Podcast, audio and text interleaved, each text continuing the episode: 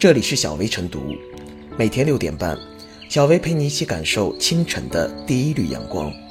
同步文字版，请关注微信公众号“洪荒之声”。本期导言：每年很多地方的退休人员都要在规定的时间内去进行集中认证，以证明自己还活着，这样才能正常领取养老金等社保待遇。如今不用再折腾了。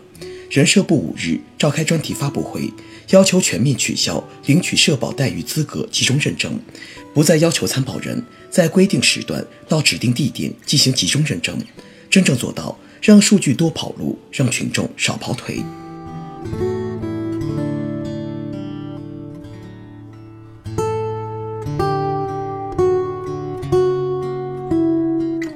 取消社保集中认证，体现民生温度。一直以来，领取社会保险待遇资格集中认证类似年审，退休人员每年都要到社保部门去认证，证明自己还活着，这样才能领到养老金。这样做的初衷是为了防止老人去世后子女继续冒领养老金。在现实中，也确实出现过类似案例，严重危害了社会基金安全。但不可否认，社保集中认证在客观上也给退休人员带来诸多不便。不少退休人员年事已高，行动不便，有的还常年卧病在床，到社保部门奔波一趟非常艰难。同时，不少退休人员并不在参保地生活，而是随子女在外地居住，每年专程往返一趟办理认证，费时又费力。今年四月二十五日，湖北省红安县一位九十岁的老人，有五十五岁的女儿，开车带着从武汉赶到红安县机关事业单位保险福利管理局。在被抬上三楼进行社保认证，这一事件经报道后，再次引发人们对于领取社保待遇资格集中认证的质疑。实质正义是公共政策追求的目标，程序正义是公共政策目标实现的手段，二者在公共政策的制定与执行过程中都不可偏废。防范冒领风险，保障基金安全固然是必要的，但在具体操作中也要讲求方式方法。从行政伦理上讲，作为公共政策的制定者和执行者，有关部门有责任对参保人员的个人信息进行调查核实，而不应由老人更多承担自我举证的义务。过去，在缺乏其他认证手段的情况下，参保人员在规定时段到指定地点进行集中认证，不失为一种自由选择。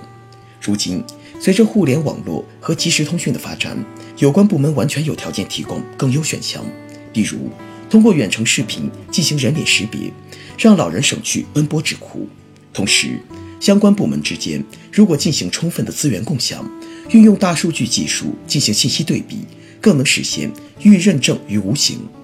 据报道，今年六月一日起，四川省全面利用医保数据开展养老保险待遇领取资格认证。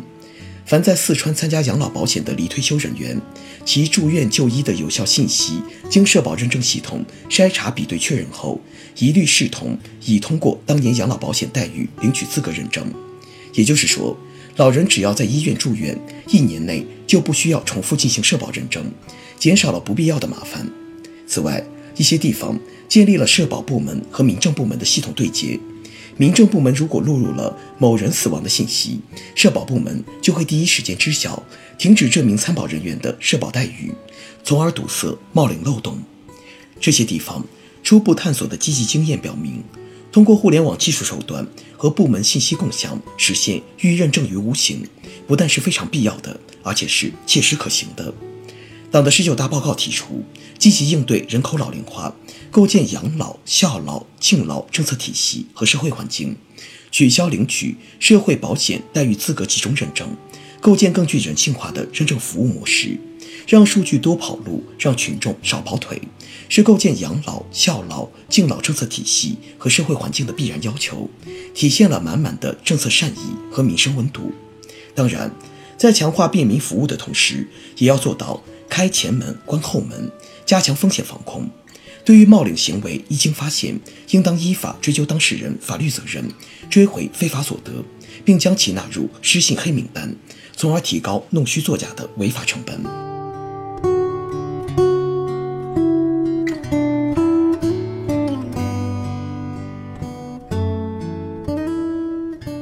取消社保待遇资格集中认证是预认证于无形。对广大离退休人员来说，这是一个实实在在的好消息。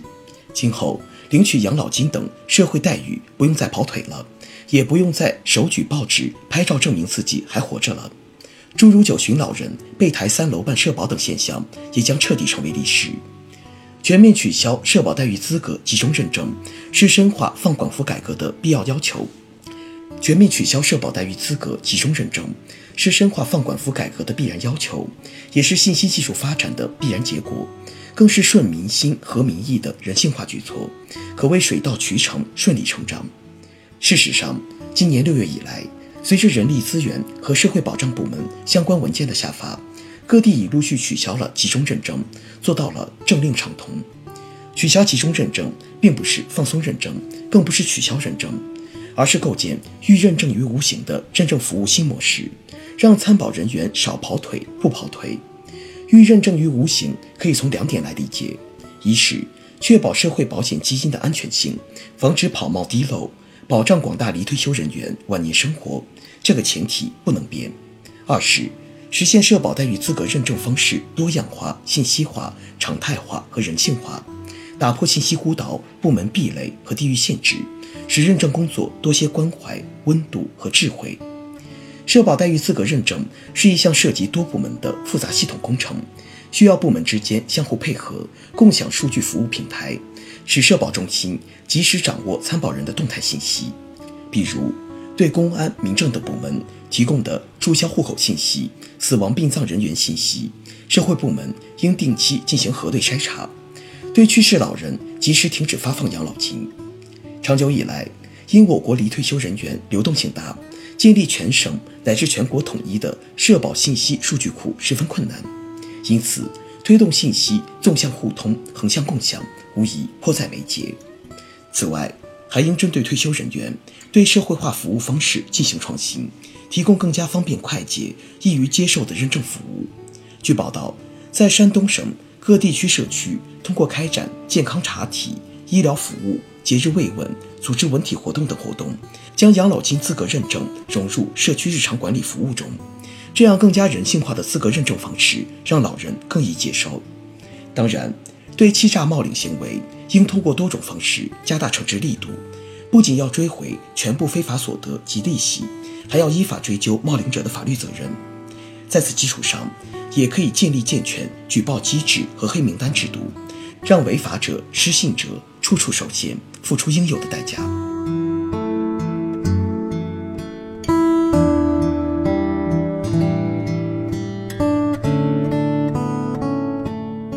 最后是小微复言。平心而论，很多离退休老人本身身体状况不好，腿脚不便，社保集中认证并非易事。此外，年神所需的生存照也会让很多老人产生一种“我还活着”的心理压抑。取消社保集中认证，无疑构建了一种更具人性化的认证服务模式，是养老、孝老、敬老的生动写照。表面上看，取消社保集中认证难以避免冒领养老金问题的发生，但其实。一个电话问候交流，一次视频连线沟通等，都能达到认证的目的。只要从事社保认证的工作人员尽职尽责，创新工作思维，不但认证的方式和途径很多，让老人感受温暖与尊重的认证同样很多选择。